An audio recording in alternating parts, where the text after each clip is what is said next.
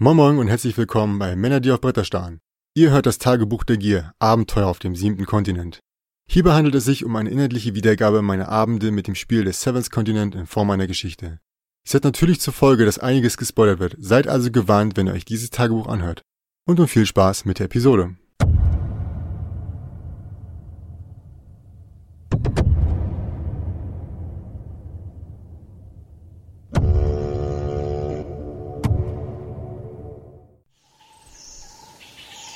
Als ich morgens erwachte, wusste ich, es würde nicht leicht werden. Der gestrige Tag hatte mir gezeigt, wie gefährlich unbekanntes Terrain sein kann. Mein Plan sah vor, eine möglichst große Beute zu erlegen, sodass ich gestärkt in den Tag gehen könnte und noch etwas Proviant für den späteren Verzehr bei mir hätte. Das einzige Tier, das in Frage kam, war demnach der Hornbär. Ich suchte also gezielt nach einem Exemplar und hatte Erfolg. Dank meines Revolvers verlief die ganze Jagd auch reibungslos. Ein paar hundert Meter vor dem Tempeleingang nahm ich erneut ein bekanntes Summen wahr. Frei nach dem Motto, haben es besser als brauchen, ging ich dem nach und stieß wie erhofft auf Bienen, von denen ich eine kleine Portion Honig stiebitzte. Kurz darauf betrat ich den Tempel, konnte heute aber nicht den Drang widerstehen und zog an dem Ring, der aus dem Fischmaul hing. Es passierte aber nichts oder zumindest nichts, das mir bewusst gewesen wäre. Im darauffolgenden Raum ging ich aber dieses Mal an der ersten Abzweigung nach rechts, wo mich sogleich eine Horde Ratten empfing. In dem Moment, in dem sie bemerkten, gingen sie auch sofort auf mich los.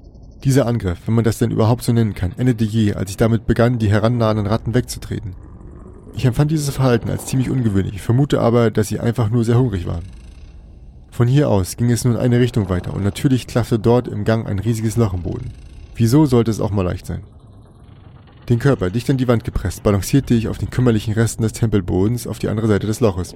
Dort runterzufallen wäre wahrscheinlich mein Tod gewesen. Der Raum am Ende des Ganges war leer, abgesehen von dem schweren, aufgeschobenen Gitter im Boden, von dem aus eine eklige, schleimige Spur zum Gang geradeaus führte. Ich beschloss spontan, diesen weitestgehend zu meiden. Der Gang zu meiner Linken wiederum entpuppte sich als das Ende des gestern eingestürzten Tunnels. Es blieb mir also nichts weiter übrig, als nach rechts zu gehen. Dort stieß ich dann auf einen Raum, in dem sich ein riesiges, hölzernes Schaufelrad befand. Neben dem Holzrad war ein in Stein gehauenes Gesicht mit weit aufgerissenem Mund, über dem eine Art Gitter lag. Bei näherer Betrachtung kam ich zu dem Schluss, dass es sich dabei um eine Schmiede handeln musste. Da ich keinen Bedarf im Schmieden hatte, ließ ich sie links liegen und ging durch den rechten der beiden Ausgänge. Ich kam in eine runde Kammer, eine Sackgasse, dachte ich. Doch weit über meinen Kopf strömte Tageslicht durch ein Loch in der Decke und beleuchtete eine runde Plattform in der Mitte des Raums. Ich vermutete, dass mich die Plattform hochbringen könnte, fand aber auf den ersten Blick keinen Hebel oder etwas ähnliches. Ich inspizierte die Umgebung und sah drei Druckplatten, die jeweils ein anderes Symbol trugen. Stern, Mond und Sonne. Zufrieden damit, den Ausgang gefunden zu haben, kehrte ich zurück zum Raum mit dem Holzrad und nahm von dort aus den von mir noch nicht erkundeten Gang. Die Wand des darauf folgenden Raums war von starken Wurzeln durchbrochen, die sich tief in die Bodenplatten gruben. An den aufgebrochenen Stellen bildeten sich zudem Lachen einer phosphoreszierenden Flüssigkeit. Dieses Leuchten faszinierte mich. Ich musste die Flüssigkeit berühren. Als meine Finger dann mit der Substanz in Kontakt kamen, begann der Teil meiner Hand, den ich eingetaucht hatte, in einem blauen Licht zu leuchten. Danach wurden erst meine Finger und dann mein Arm taub, gefolgt von einem leichten Kribbeln. Dabei blieb es dann aber zum Glück auch. Meine neu gewonnene Lampe betrachtend, machte ich mich auf zum nächsten Raum. Gerade als ich diesen betrat, vernahm ich ein schauderndes, säugendes Geräusch. Ich schaute gerade auf und sah, wie eine riesige, schneckenartige Kreatur von der Decke fiel und mit einem Plopp auf mir landete, bevor sie auf den Boden litt. Etwas benommen stolperte ich rückwärts gegen die Wand, kam aber wieder rasch zu mir und schlug dann erbarmungslos dieses schleimige Etwas ein, bis es sich nicht mehr rührte.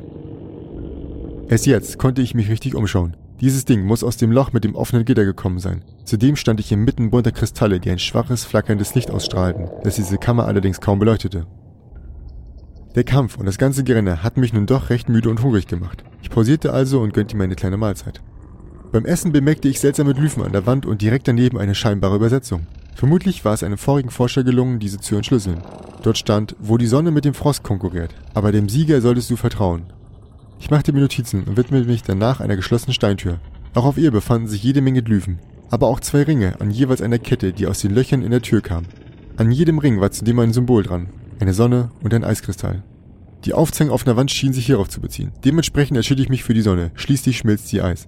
Ich zog also dran und die Tür öffnete sich. Dahinter lag eine riesige Kammer, die von zwei großen gelben Kristallen beleuchtet wurde, die ein Podium flankierten, auf dem sich eine Handvoll Truhen verschiedener Größen befand.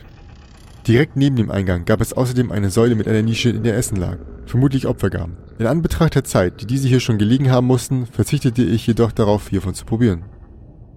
Etwas aufgeregt nahm ich eine der Truhen und hob den Deckel an. Ich vernahm noch ein Klicken, bevor eine Explosion die Truhe in tausend Stücke zerriss und mich wegschleuderte. Dutzende Holzsplitter drangen dabei in meine Haut ein und kosteten mich fast ein Auge. Ich war noch längst nicht Herr meiner Sinne, als ich mich wieder aufrappelte und mein Körper in Richtung der Kisten wankte. Dort angekommen, griffen meine Finger nach der nächsten Truhe und öffneten sie.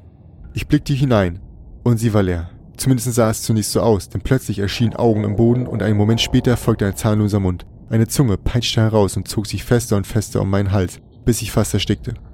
Doch kurz bevor ich in Ohnmacht fiel, ließ die Zunge nach und die Augen und der Mund verschwanden.